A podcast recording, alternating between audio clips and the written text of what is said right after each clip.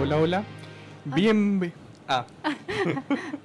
Bienvenidos al último capítulo de Ciudad Literario. Yo soy Char Reviewer, aquí estamos con María José y aquí estamos con Marta 2. Porque Marta 1, digamos que... Digamos que... Bueno, aquí tenemos a Marta 2. Eh, María José, muchas gracias por venir, la verdad, después de tanto tiempo, Sí. por verte y estar en este momento donde estamos cerrando como un pseudo ciclo así. Y sí, chicos, es el último capítulo, pero no digamos adiós, tan solo digamos... ¿Mm? Ah, ¿me, ve, ¿me veo bien? Ah, bueno, que es último capítulo sin problemas técnicos. Eh, bueno, estamos cerrando un ciclo, pero gente, no digamos adiós, tan solo digamos hasta otro momento por ahora. Y ahora vamos a empezar con el capítulo que son los finales. María José, para ti, ¿qué es un final? El, final es el eh, es concluir todos los conflictos que presentaste en el libro. Entonces está el inicio, el desenlace y después viene el final. Ya tienes que, dependiendo de lo que, cómo quieras plantear tu final, porque hay diferentes finales, finales abiertos, cerrados, tristes, felices, reflexivos. Todo va a depender de- del, del escritor en este caso. Yo encuentro algo particular de los finales que o me pueden subir algo de estándar o dejarme completamente decepcionado.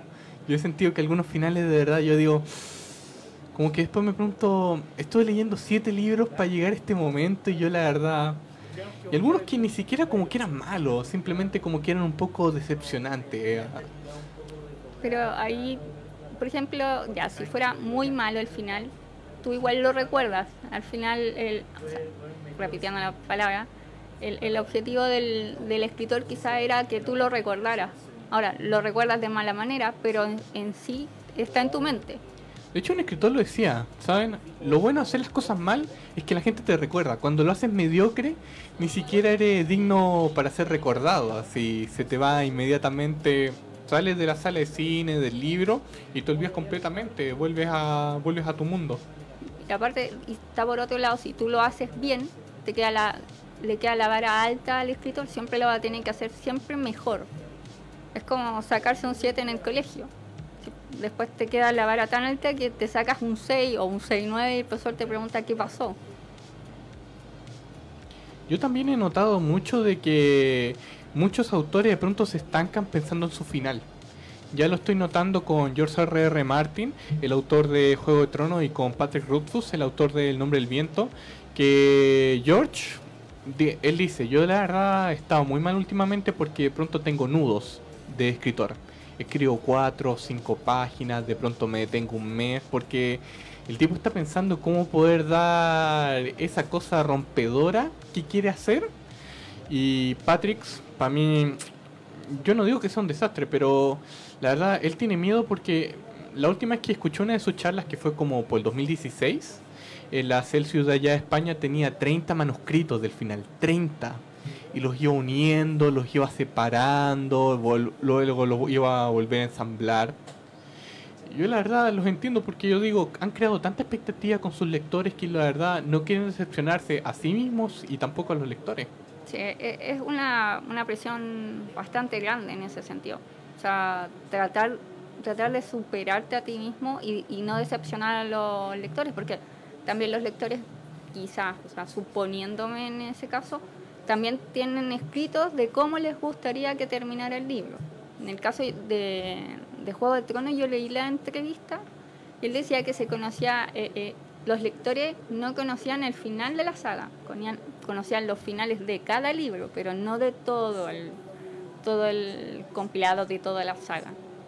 Igual eso le da como un espacio para especular y crear expectativas de lo que podría ser el final de todo. De hecho, también me gusta ese ejemplo que muchos dicen, no, me gustaría que tal personaje estuviese sentado en el trono, y después alguien responde, o que no hubiese trono. Sí.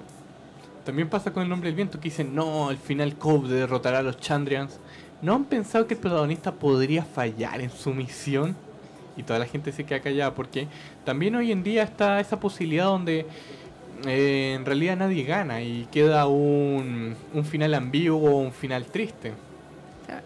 Sí, pues también depende de los personajes, si hay una evolución, porque tampoco puede ser como un, final tan abrupto y el personaje nunca creció. Entonces va a ser decepcionante en en el sentido de que el lector va a decir, oye, esto tampoco es como que pase en la vida tan real, o que, pucha, ¿cómo pasó esto? O va a pensar lo peor del escritor que lo hizo a la rápida, por, por cumplir.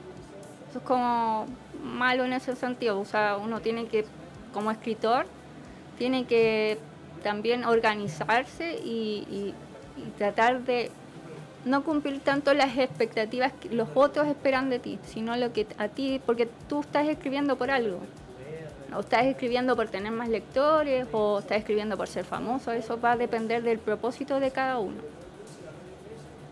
Eh, ¿Tú has leído Crepúsculo? Sí. Algo curioso es que, pese a muchos que han criticado el final, a mí me gustó el final de Amanecer. Pese a todo lo vapuleado que fue, ya, yo entiendo, no hubo enfrentamiento. Mm, para lo, dejarlo en contexto, se suponía que iba a haber un gran enfrentamiento, que no hubo pero extrañamente a mí me gustó que no hubiese ese enfrentamiento. De hecho, en la película como que te dan un enfrentamiento que pasa en la mente de uno de los protagonistas, pero en realidad no pasó. Pero me gusta eso donde en realidad ambas fuerzas estaban ya tan equilibradas que no sabías quién podía ganar. Sí, yo, Crepúsculo lo leí más que nada porque empecé a leer como buenas críticas del libro. Y yo dije, bueno, ya leámoslo, veamos cómo es y me encantó. O sea, no, no te puedo decir que no, que fome todo. Yo leía el libro y sentía que estaba ahí, en folk. Y después cerraba el libro y decía, ay, estoy acá en Santiago, y qué fome. Pero sí, sí me lograba transmitir todo. Yo llegaba al lugar y estaba en la escuela con ellos, lograba eso. Sí, el, el final era como, como entre comillas esperable, pero estaba bien redactado, estaba bien escrito. También yo noto mucho de que eh, a muchos autores les cuesta deshacerse de sus personajes, les cuesta matarlo o que les pase algo trágico. Y es entendible por qué eh, Stephanie, eh, Stephanie Meyer los, los quería demasiado. Si te das cuenta también cuando ella mata a Britanner en el tercer libro, después le da su propio mini libro de qué fue la historia de ella. Y se nota, por ejemplo, Martin lloró cuando escribió la mismísima Boda Roja y no me imagino cómo será tener que escribir un final donde... Yo, por ejemplo, escribí un cuento, lo subí en Wattpad, paso al dato, y me acuerdo que en ese momento se lo hice leer a mi mamá, que era como lo más cercano. Y ella lo leyó y me dijo, no mates al protagonista. Y era un cuento que se lo había hecho para una prima. Ella me había dado como algunas cosas que ella quería y yo se lo hice. Así que tuve que arreglar el cuento porque yo lo, por si acaso, yo lo iba a matar. Pero eh, por ejemplo, en el libro que tengo ahora sí me daría pena con que se muriera algún personaje. Es como, no sé, ahora de repente yo escucho que lo, un, libro para un escritor es como un hijo. Y yo creo que sí, que es verdad. Porque a mí me daría pena que se muriera, o sea, sí lo podría matar, pero quizás a la semana me voy a arrepentir y lo voy a, lo voy a revivir en otro. Pero me daría mucha pena. Otro caso que me pasa y es interesante, cuando el autor muere sin terminar la obra. Me pasó ahora con Dune que yo estoy leyendo el último libro y sé que lo dejó abierto el final. Después llegó su hijo para terminarlo, pero fue como raro porque el autor murió. ¿Cuál era su idea para el final? Por ejemplo, imagínate que el día de mañana estás escribiendo tu nuevo libro y de pronto pasa a DC y el final queda inconcluso así.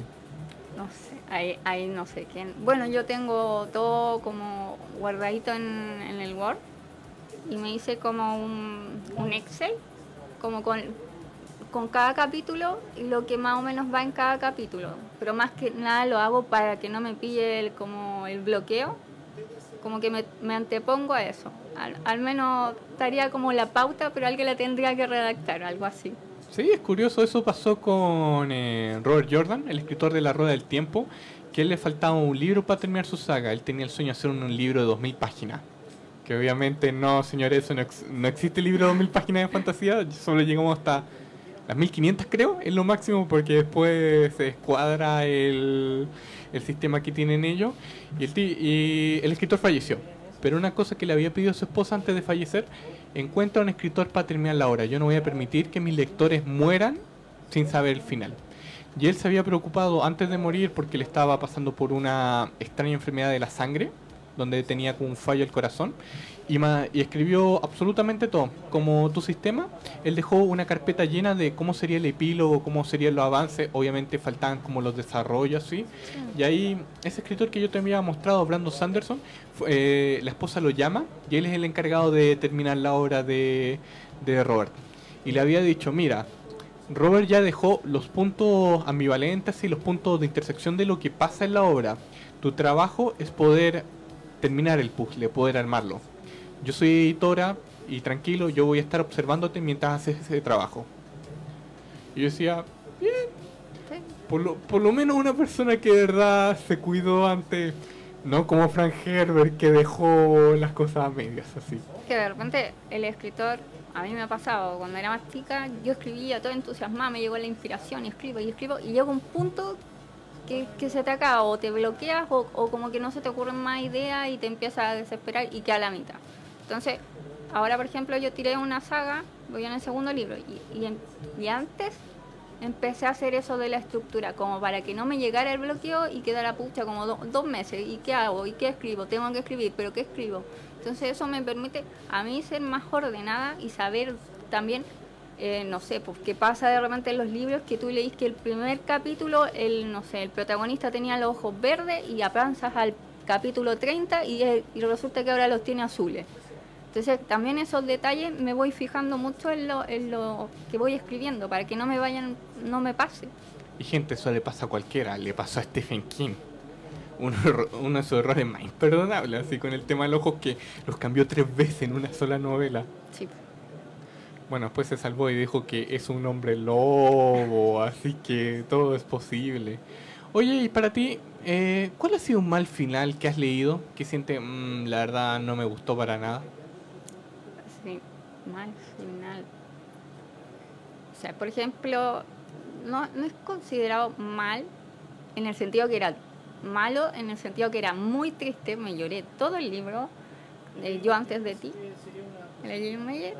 me lo lloré, pero literal, nunca había llorado con un libro, lloré mucho, era como no que, bueno, voy a spoiler, pero quería que se salvara, esa era mi esperanza, en todo el libro era la esperanza y lloré, lloré, lloré y no pasó. Y, y fue como, fue como, pucha, leí todo, claro, fue mi esperanza. Eh, entregada en el libro, y el libro ya estaba escrito, pero, pero no me gustó así como, como que fue, a ver cómo te explico, el libro ya estaba escrito, terminó obviamente con la persona fallecida, ya lo dije, pero ya, pero no me gustó que muriera, o sea, como que me enojé, de hecho no me gustó. Y de los malos, malos que haya.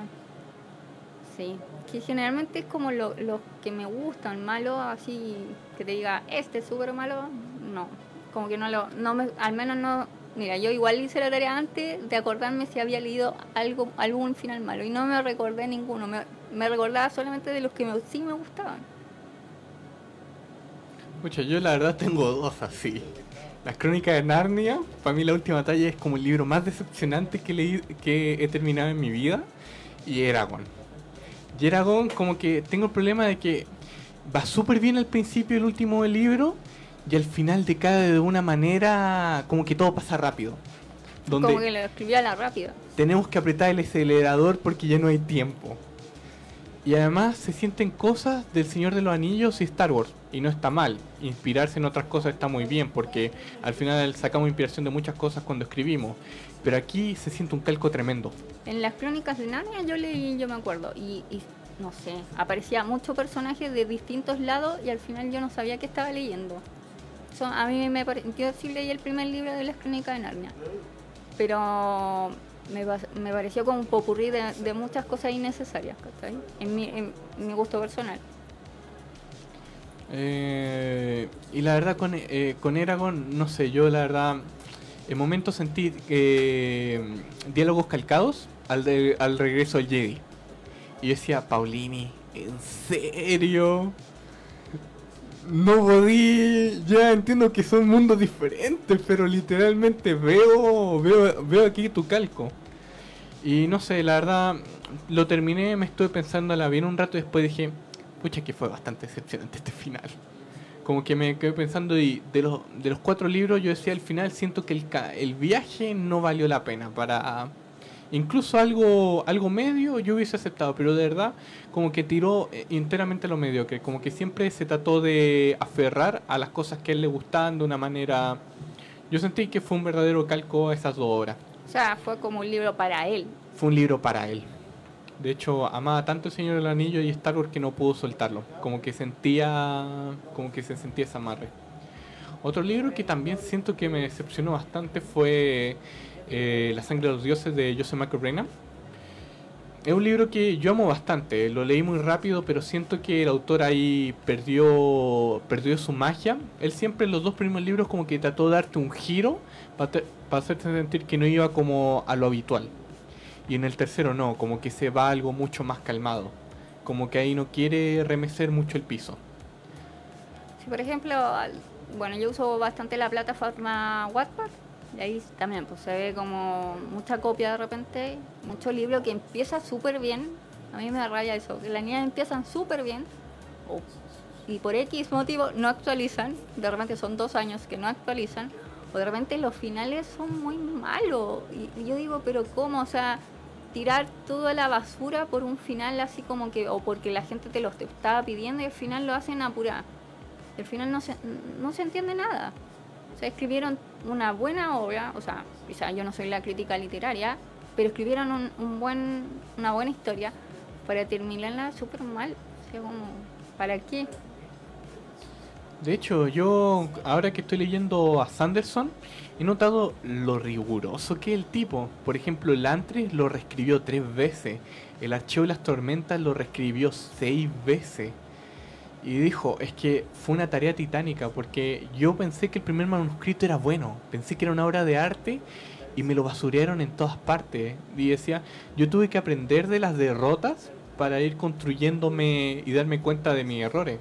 De hecho, tomando el tema de tu trabajo en el desarrollo de las opciones, sus protagonistas en el Archivo de las Tormentas siempre tomaban una decisión que era la obvia, siempre el camino del héroe.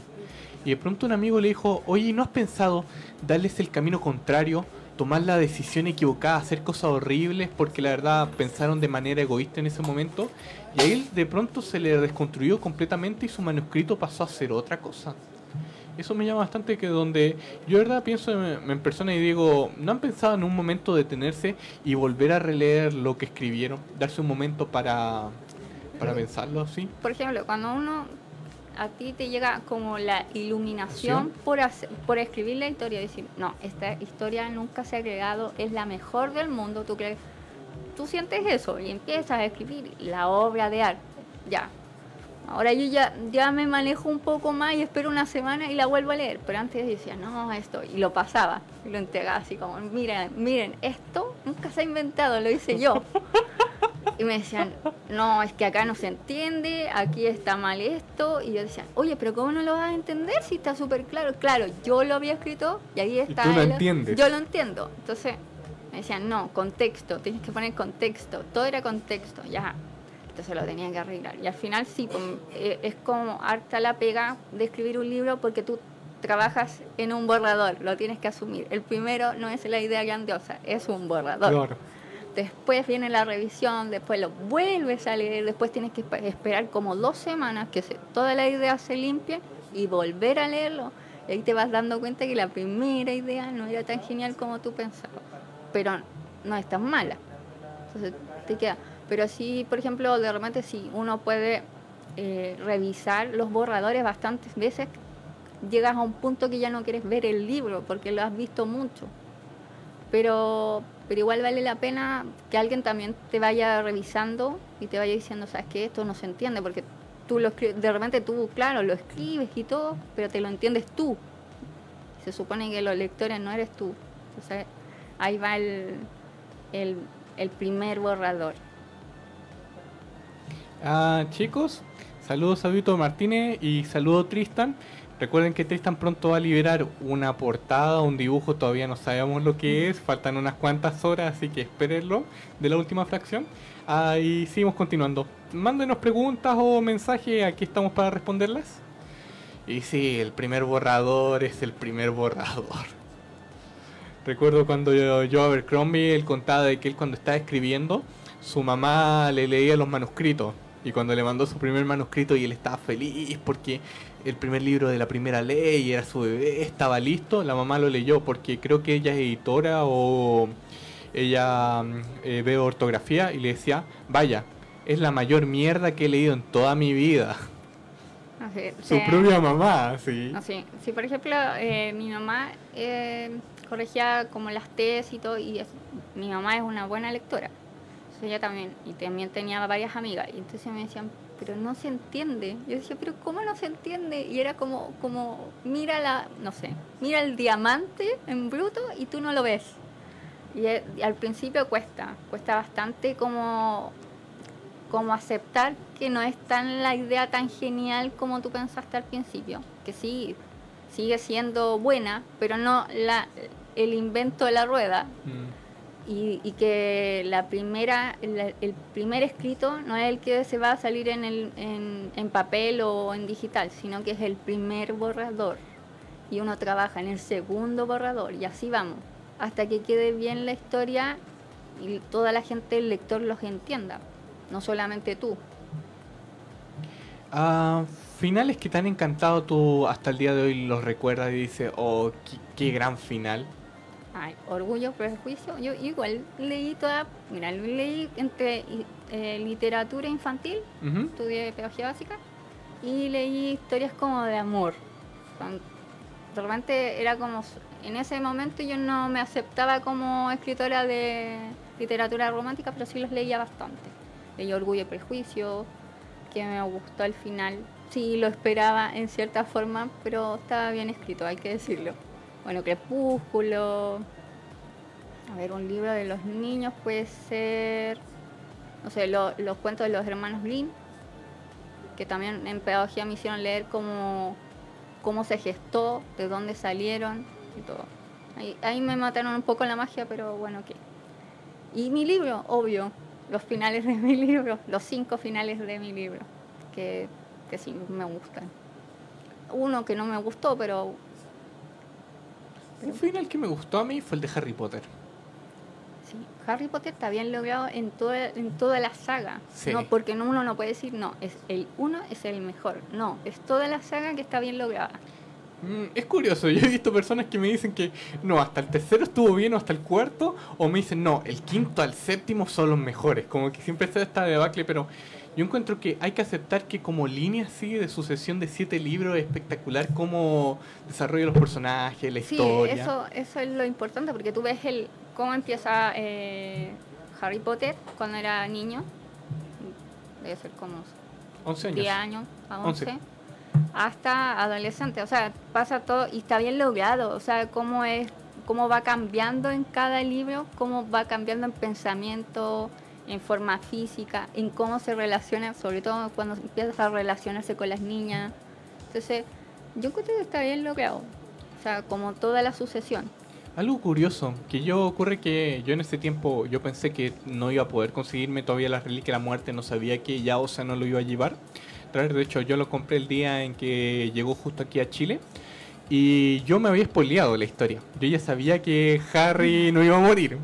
Pero es curioso porque cuando Harry se entera de que él tiene que morir para eliminar la última parte del Horrocrux, eh, una de las partes del Horrocrux que quedó eh, de la parte del alma de Voldemort que está en él, yo la verdad como que sentí que iba a morir como que sabía que no, pero a la vez sí, era como un camino donde él cuando se va despidiendo de todos sus amigos, como que era una despedida que incluso a mí me dolía, como que yo no creía que iba a sobrevivir. Yo en ese momento dije, Rowling, me saco el sombrero ante ti porque la verdad, yo ya sabía el final del viaje, pero aún así tú me sorprendiste con el final del viaje, porque cuando ya llega donde sus familiares, sus papás, Sirius, Remus, y se está despidiendo de ellos y les dice, ¿Es dolorosa la muerte? No, es como quedarse dormido. Yo la verdad como... Para mí fue una sorpresa, como que ese viaje así Son esos momentos donde tú dices, no importa el final, al final el viaje valió la pena. Como cuando me contaste ahora que no te había gustado un libro, me dijiste que, que habías hecho un viaje con el libro, pero al final no te gustó. O sea, por ejemplo, el final, o sea, el viaje de Harry Potter vale la pena. Sí. De principio a fin. Incluso si Harry vivía o moría, ya daba lo mismo. Ya lo importante era había sido ese viaje de la amistad. Ese viaje de la magia que todos habíamos tenido, nadie lo podía quitar. aparte, es un viaje que tú lo puedes volver a leer. leer. Sí. De hecho, yo he visto mucha gente que después de haber visto el final de Juego de Tronos ha vuelto a la serie y no la ha disfrutado como antes. Porque sienten como que el final los alteró. Les afectó ese viaje que, eh, que tuvieron que hacer igual hay cosas de que el final de Harry Potter donde no, no estuvo muy feliz. Por ejemplo, me falló Voldemort. Sentí que tratan de vendérmelo como villano carismático. Yo encuentro que era un imbécil hasta con sus propios amigos. O sea, cuando Voldemort lo veía, por ejemplo, en la juventud, como era él antes. ¿Te lo crees? Que él podría empezar a llamar... De repente era como, sí, me lo creo y lo justifico y, veo por qué es así, pero por otro lado, como el a ver, como el personaje, como el actor en sí puede ser el que no, no como que no me convencía tanto. Como que me lo, cuando leí me lo, me lo imaginé más malo, hasta con la cara malo. Y el, y el actor era como, no era tan, no sé, es una apreciación personal en verdad. Yo siempre tuve el problema con el del libro no lo encontré una persona carismática, no era una persona que yo quisiese seguir. Yo, por ejemplo, yo veía, por ejemplo, videos de Hitler y el tipo les vendía el jugo de que podían salvar a Alemania, volver a ser la grande o Mussolini. No, volveremos a hacer la grandeza del Imperio Romano. Y puta, la gente, eh, este maltrataba a sus propios compañeros mortífagos y decía, viejo, no puedes hacerlo. Es la regla principal tratas como basura a los moguls, a los magos que no están de acuerdo contigo, pero a tu línea principal que están apoyándote financieramente no, no puedes hacer eso. Pero igual es como, si tú lo veis como en la vida real, ponte tú, está el bullying. Sí. Y los que son eh, acosadores, generalmente los que, los que lo apoyan son los que no quieren, eh, no quieren o no, no pueden aceptar que los acosen. Pues entonces al final lo apoyan al otro. De hecho, es curioso porque yo encuentro, pese a que con el tiempo dejé de amar tanto Cazadores Sombra, encontré que el villano ahí estaba mucho mejor trabajado que Voldemort. Sentí como que el tipo de verdad me vendía su carisma, era una persona que de verdad como que me gustaría seguir a su causa pese a que no es la adecuada. Tú sabes que el tipo está haciendo las cosas mal, pero como que se lo compraban los hombres, las mujeres, como que iban, te daban una charla con él solo y decían, es que el tipo, tú estás dispuesta a sacrificarte por él. Porque también va en, en cómo va hablando, cómo se va moviendo. porque, por ejemplo, claro, porque el escritor puede decir, ya, este personaje es carismático y todo, pero y si solamente eh, pasa los diálogos y no muestra, no dice es que él levantó la mano o la puso así o rodeó a su víctima, como que te va guiando en la lectura. Eso también puede influir. Em, algo curioso es que también estuve leyendo, eh, hace poco Steve Erickson sacó un artículo donde él explicaba, eh, el autor de una saga que estoy leyendo ahora, Malaz, y él decía que lo interesante de él fue de que él cuando creó su saga, él empezó también con el final. Su idea era una gran batalla y él decía, lo más interesante es que tuve que hacer, escribir 10 libros para llegar al momento que yo quería escribir. Como que decía, no lo podía creer, tuve que escribir libros de mil páginas para llegar justamente a ese momento que yo en realidad siempre quise hacer. Por ejemplo, en el, libro mío que tiene cinco finales, yo eh, uno que lo escribí al revés. Eh, en el, segundo libro que voy a, lanzar, lo, lo, tuve que armar al revés. De, ¿Qué pasaría si yo primero hago el final y después voy subiendo, porque eh, para los que no sepan, el, un libro interactivo tiene decisiones. ¿Puedo? Sí, sí. Bueno, para dejarlo en contexto, María José escribió un libro llamado El Plan, que está en una plataforma llamada Padbooks, que además te permite tomar diferentes rutas de finales. Casi lo logro. Bueno, el, libro tiene, como dijeron acá, que tienen diferentes finales. Eh, yo un libro de estos que se va a publicar luego, lo armé al revés. Hice primero el final y ahí fui subiendo hasta llegar al inicio del libro. Y en el plan lo hice al revés. Hice primero el inicio y ahí fui ah, bajando hacia las opciones hasta los diferentes finales. La otra vez yo por una presentación que tuve que hacer en otro lugar, eh, conté las decisiones y tenía 60 decisiones. El plan tiene 60 decisiones y más de cuatro finales diferentes, que es el, la gracia que tiene el libro. Eh, ¿Cómo ha sido la cómo ha sido la respuesta de los lectores frente a tu libro El Plan? A mí, a mí me llamó la atención, porque como te conté, yo por ejemplo me presenté en Pechacucha, eh, Quilpue, que es como una... Eh, esto partió en Japón y después se trasladó a diferentes ciudades y la modalidad de ahí son 20 diapositivas y cada diapositiva son 20 segundos y tú tienes que contar, o sea, dura más o menos como 6 minutos y algo tu presentación. Y ahí era público totalmente diverso y me llamó la atención que había mucha gente que se interesó en el libro, sobre todo la gente adulta. Yo como que eso me llamó más la atención. Y, hay mucha gente que se inscribió en la plataforma y, adquirió el libro y todo. Y me fue contando cómo era la experiencia de usuario, cómo había llegado a los diferentes finales y qué les había parecido. A mí me, la recepción ha sido bastante buena me tiene contenta en ese sentido. Yo la verdad he tratado de jugar novela interactiva japonesa y la verdad no he podido. Porque además, a diferencia del tuyo que es rápido, yo por ejemplo ya comenzamos con el tema del taxi, oh, está interesante, qué tipo pesado, mm, eh, comenzamos con esto ya rápido.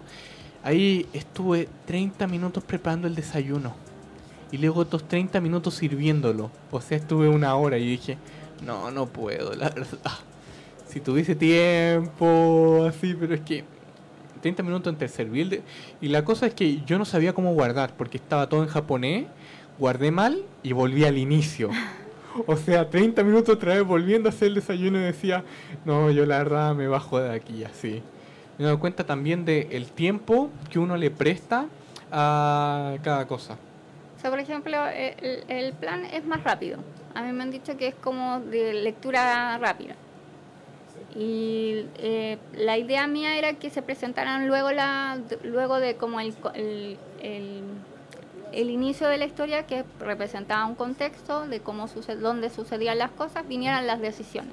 Entonces eso lo fui haciendo. Y en el segundo libro lo hice más, más corto, cosa que llegaran, o sea, la primera página ya es la decisión, la decisión se las incluí de, otra forma, porque fui, también fui aprendiendo cómo, cómo se iba haciendo el, libro interactivo. Ah, algo que también estoy pensando hoy en día, sé que no tiene que ver con la lectura, pero igual, eh, hace poco fui a ver la nueva película de Star Wars y me llama la atención de que eh, lo que salió salió, ya es la película que tenemos. Ocurre que el anterior director tenía una idea de cómo iba a ser la película, ya había salido arte promocional de cómo hubiese sido, y además el propio creador de la saga, George Lucas, tenía su propia idea de cómo iba a ser su final. Yo encuentro que hoy en día estamos viviendo cabe en una sociedad con múltiples, donde se visualiza más las múltiples opciones. Por ejemplo, personas como yo, no, muchas personas no consideramos el final de esta película, de la película que salió como el final así. No, no nos dejó y como que hemos decidido, ya este como que me suena mejor. Y es como, algo curioso que encuentro hoy en día con las personas donde cada uno tiene como su propia decisión de para él qué es un final. Salen los fanfic. Ahí uno crea su propio final de algo que, una serial, un libro que no le gustó y tienes otra opción. Entonces, me parece, y los juegos video, me parece que, que sí está en la sociedad, en la como en el mundo donde vivimos, pero quizás no, tenemos, no somos tan conscientes de, decir, oye, sí, en realidad la vida está llena de opciones y que te llevan a diferentes finales. También algo curioso que está pasando en muchas novelas cuando llegan a su edición de su edición aniversario, cuando los escritores sacan elementos que iban incluido en su novela y que terminan sacando a último momento. Finales alternativos, epílogos que pudieron ser, tramas que nunca fueron. Y yo al principio me sentía raro leyéndolas porque yo digo, pucha, y si me gusta tanto que digo, ¿por qué lo sacaron? Hoy en día lo acepto, fue una ruta que el escritor decidió no tomar porque Sanderson decía, nosotros como novelistas tenemos un diamante y vemos como las asperezas y nosotros decidimos si sacarlas o no. Y cada uno tiene que vivir con ello porque hay una persona que puede sentir, vaya, me faltó esto, o sentí que esto sobra. Sí, sí. Por ejemplo, yo eh, un final del plan eh, ya estaba súper estructurado. Yo me sentía que, como te dije, como que era la idea. Claro, me lo leyeron porque había que revisarlo, que todo tuviera coherencia y me dijeron que no se entendía. Entonces lo tuve que modificar. Ya lo modifiqué dije, sí, igual como que... Pero no era lo que yo, la super idea que se me había ocurrido lo modifiqué y todo y ya me pareció que estaba bien. Y resulta que el final eh, que modifiqué es el que más la gente ha llegado y me ha comentado del final, o sea que se entiende. Claro, no, no, no saben el otro final, pero por ejemplo es lo que yo veo es como el lado B, como cuando muestran los chascarros de las películas. En los escritores debe ser como los borradores que nunca, o los nombres que uno de repente piensa que que le va a poner al libro y son súper malos. Y eligen otro que pegó mejor. Es como una. Lo encuentro como interesante, a mí me gusta.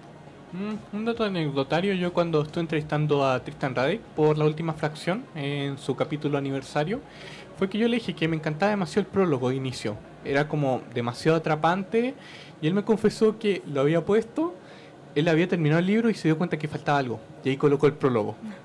Y, mm, no es por desmerecerlo ni nada, me encanta el libro y todo lo demás, pero sentí como el que el prólogo era el punto más fuerte de toda la obra. Como que ahí él había pasado por todo su viaje escritor y luego había vuelto al principio.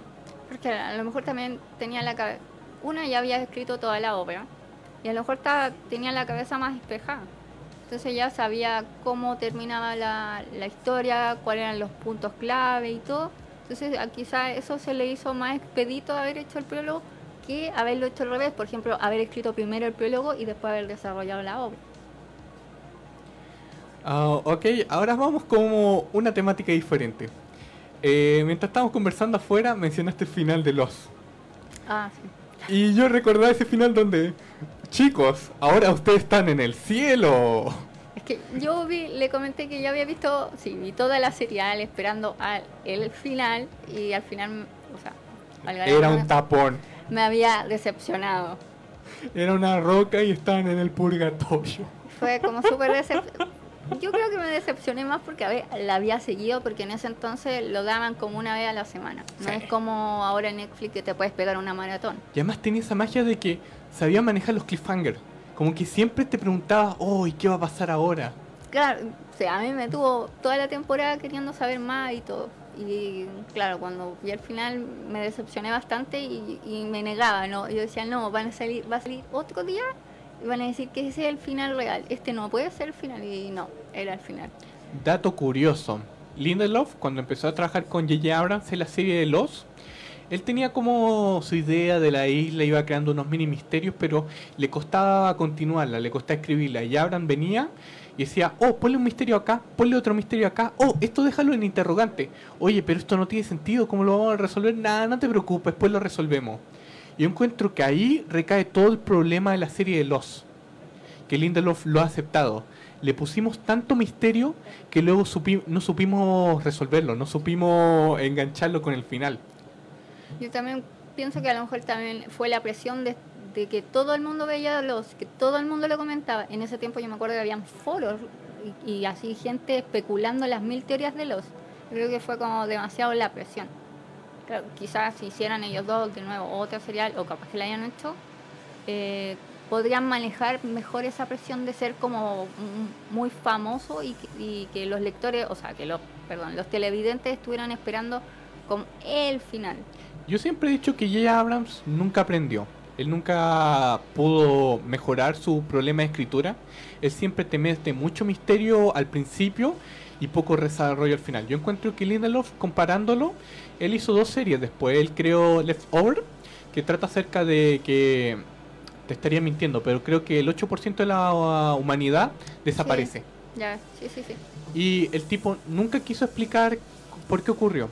Y eso me gustaba porque él se compromete con algo. No te lo voy a explicar, pero va a ser el viaje de preguntas, de dudas de los protagonistas. A veces no es bueno la respuesta, simplemente cómo lo afectó a las personas saber que de pronto un ser querido o que esto podía ocurrir de la nada. Cómo lo afectó de depresión, cómo vivieron sus vidas después de ese evento. Y ahora con Watchmen, mucha gente, yo por ejemplo no le tenía fe a Watchmen. Yo decía, no, ¿cómo vas a continuar la obra de Alan? Que la obra de es perfecta. Y lo sorprendente es que lo logra. Él logra crearte un nodo de misterio al principio, te va resolviendo las preguntas y cuando ya llegas al final, te lo deja todo bien anclado. Te lo deja todo, todas las tramas se cierran. Obviamente dejan cosas para un futuro, pero es como la misma obra de Watchmen, no es como la vida misma, no te deja, no te lo da todo servido. Hay cosas que te dejarán para la imaginación, pero ahí se nota que el tipo pasó por un gran paso, por una obra que solamente estaba por el misterio y otra obra que va encajándose en cada capítulo. Quizás fue aprendiendo en el camino. Al final uno, el escritor también va aprendiendo muchas cosas. Claro, en internet tú puedes encontrar muchas cosas, pero esa es teoría la práctica te va dando más como movilidad y vas aprendiendo mucho más. Te, permite ser más flexible. Eso lo he notado con el libro que estoy leyendo ahora, El Antre, que yo estoy en los foros de Brandon Sanderson y me dicen, no, qué libro horrible, pésimo final, más malo, no tenía ningún brillo. Y hay gente que dice, chicos, recuerden que fue su primer libro. Y, eh, y una persona decía, miren, me gustó mm, y lo encuentro mejor que varias otras novelas de fantasía. Y yo decía, pucha, igual el tipo lo reescribió tres veces así. Y ese fue como su primer trabajo así que publicó. Sí, eh, o sea, el, el, camino del escritor es complicado. Hay que tener tiempo, paciencia y también trabajar eso que yo te comenté de los borradores. Que uno piensa que el primer manuscrito que uno escribe, ese uno lo va a mandar a la editorial y la editorial lo va a publicar y todo así. Oh, por Dios, eres María José, la escritora del plan. Así. Es súper famoso. Oye, este libro nunca se ha escrito. El premio Nobel de Literatura es para. Pero no, no es así, porque es un trabajo continuo. Tienes que trabajar, eh, te lo tienen que revisar. Una persona que, que no. O sea, una persona que, que haya leído diferentes tipos de novelas, porque, por ejemplo, si yo el, el plan es un libro de eh, romántico si me lee alguien, no sé, de policía, que le gustan los policías, o que le gusta, no sé, eh, eh, no sé, de misterio, no, no va a enganchar con el libro y le va a encontrar fome. Si esa es la verdad. Entonces tiene que ser alguien que te lo lea, el primer borrador, alguien que, que se maneje en, en variados eh, tipos de lectura, de género.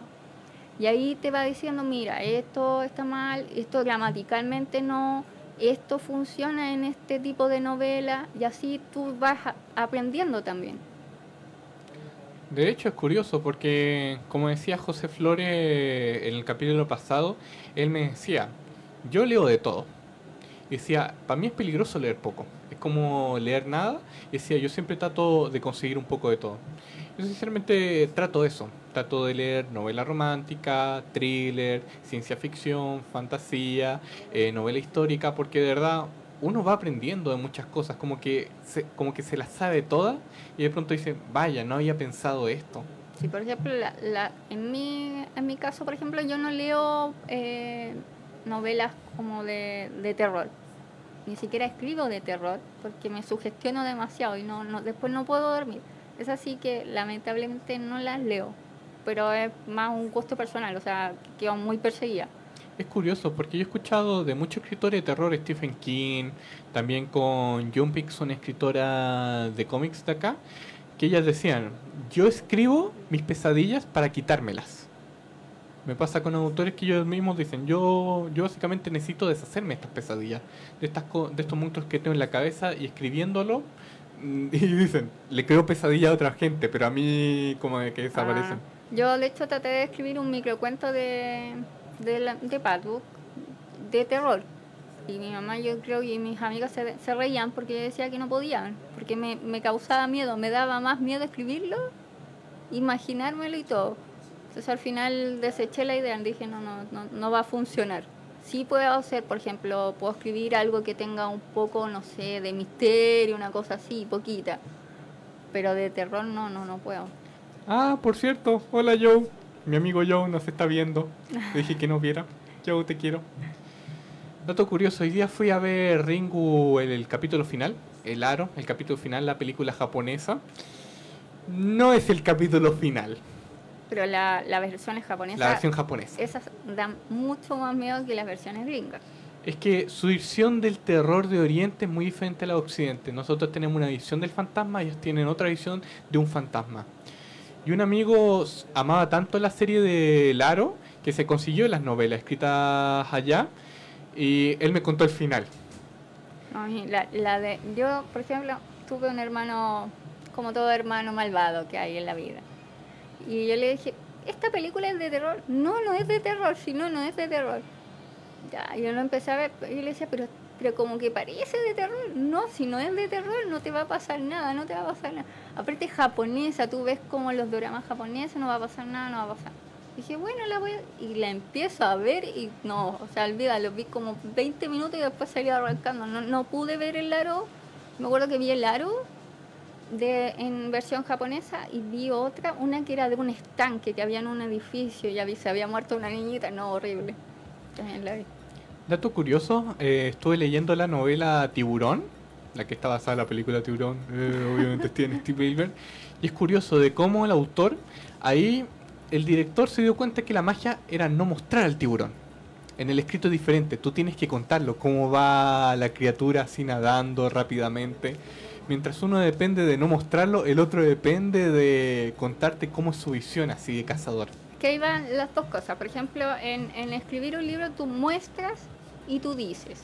Mostrar es como la persona que está frente a mí, tiene una camisa, cuadrillé, tiene audífonos. Ahí yo te estoy mostrando, te estoy narrando. Suena como yo.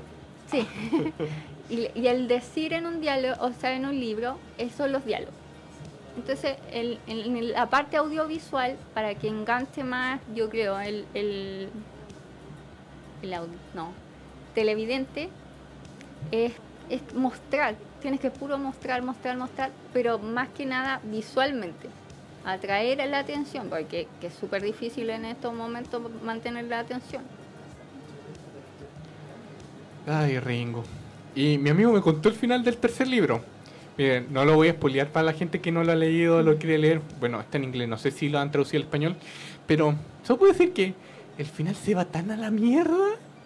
Es sorprendente porque es como empieza por A y termina por C de la nada de otra manera, muy diferente. O sea, la, la, la evolución es como raro. O sea, Es que solo te puedo decir que tú partes con una idea y terminas con... Es como si tú de pronto estuvieses que escribiendo una historia... eh, es como si tú estuvieras escribiendo una historia de dos personas que se aman y de la nada era el sueño de un Teletubby. ¿Qué se lo está imaginando? Completamente eso. o sea, es como los. De hecho es curioso, yo diría que es más que los. Logró más que los así en el sentido Como el síndrome de los. con el síndrome de los. De hecho, existe ese síndrome, el ¿Sí? síndrome de los. El síndrome de perdidos. Cuando no. Un amigo cuando me estaba hablando del síndrome de los decía que una, un cómic que logró superar ese problema y llegar a un buen final fue Homestuck. Yo nunca lo he podido leer ese cómic porque la verdad solo digamos que parte con el protagonista buscando sus brazos.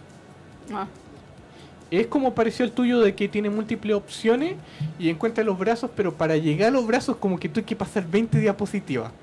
ah, Bueno, así- bueno, contándole la historia, ocurría que el tipo, al crear los misterios, el tipo se iba quedando como medio atrás, se iba estancando.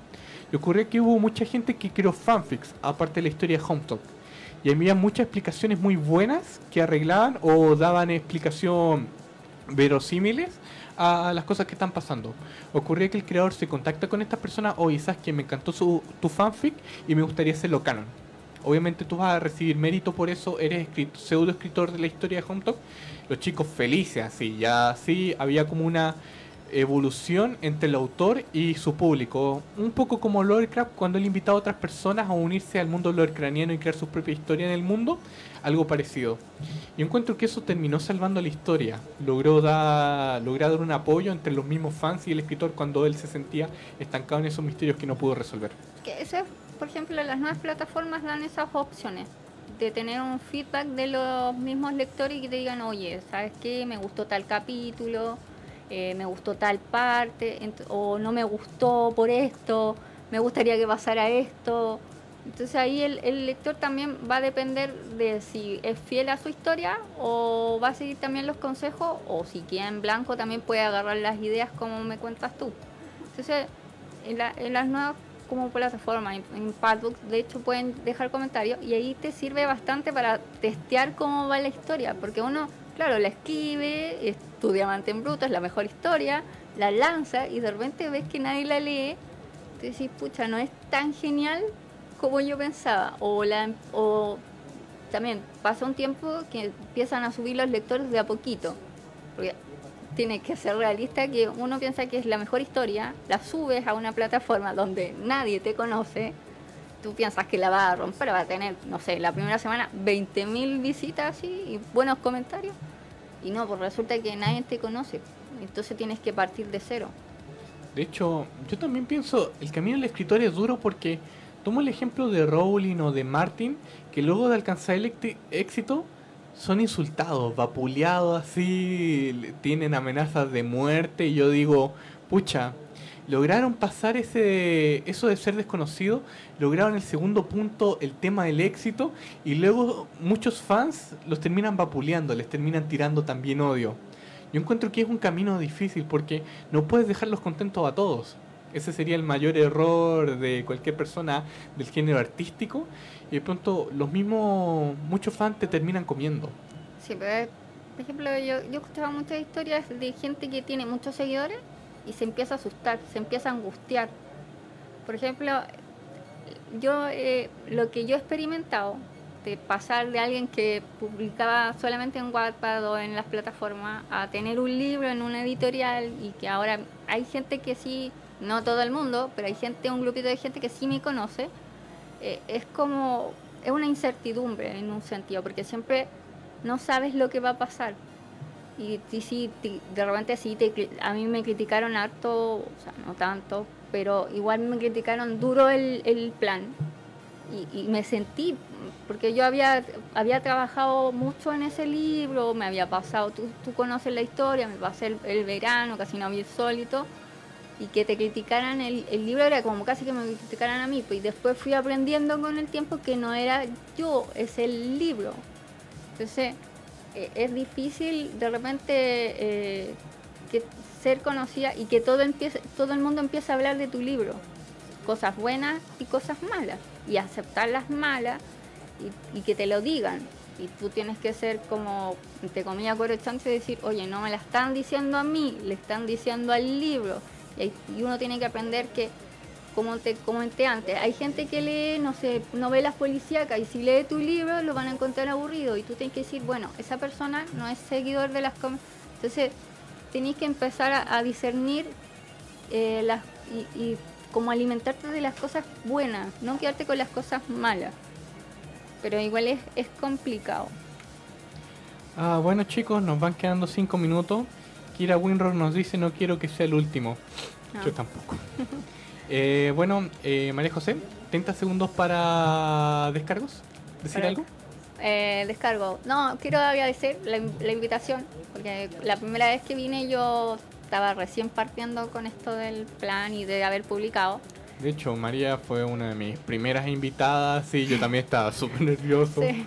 Y no, yo quería agradecer esta vitrina y todo, y toda la buena onda que me han entregado el apoyo. Eh, también eh, quiero mandar los agradecimientos, por ejemplo, que he estado colaborando y soy madrina de Emprendedores al Rescate, Marca Consciente, participo en Pechacucha, que también es una plataforma. Estoy haciendo talleres sobre lo eh, para escribir historia interactiva de múltiples finales, de escritura creativa. También hago talleres de storytelling para los empresarios. Así, me moví harto. Eh, yo la verdad este capítulo se lo quiero dedicar a María José, a la Midori, a la Sasami, eh, a Marcos, a Juan, a, a Kai, también a la Leti, a la, a la Kira que nos está viendo, también a Felipe, a la Marta que no pudo venir. Demonios.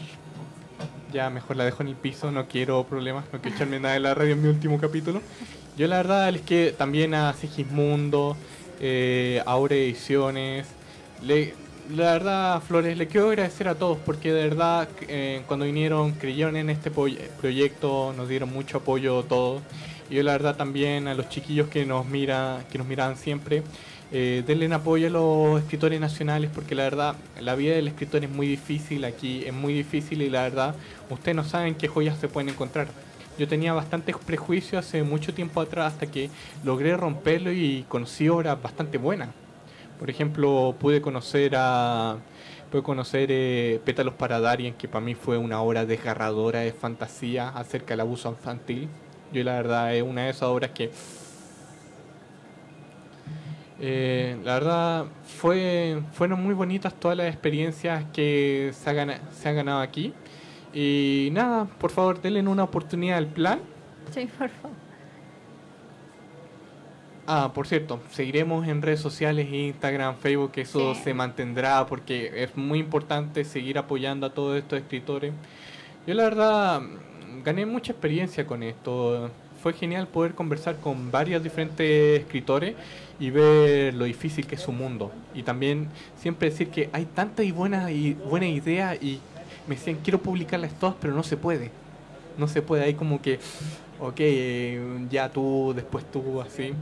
También la cantidad de programas que se dejaron en el tintero, el especial de Harry Potter. Triste, pero Cristóbal, algún día cumpliremos ese sueño. Era triste porque teníamos toda la idea. Él iba a ser un Slytherin, yo soy Hufflepuff y tenemos, tengo una amiga que es Ravenclaw y, la, y su novia es Gryffindor. Y yo decía, teníamos a las casas completas, maldición. Y además él me dijo algo bastante eh, cierto. Una vez le decía, oye, ¿qué opinas de que la gente se queje de las películas de Harry Potter, eh, de las nuevas que están saliendo? Y él me decía, mira Roberto, Star Wars tienen cómics y videojuegos todos los años.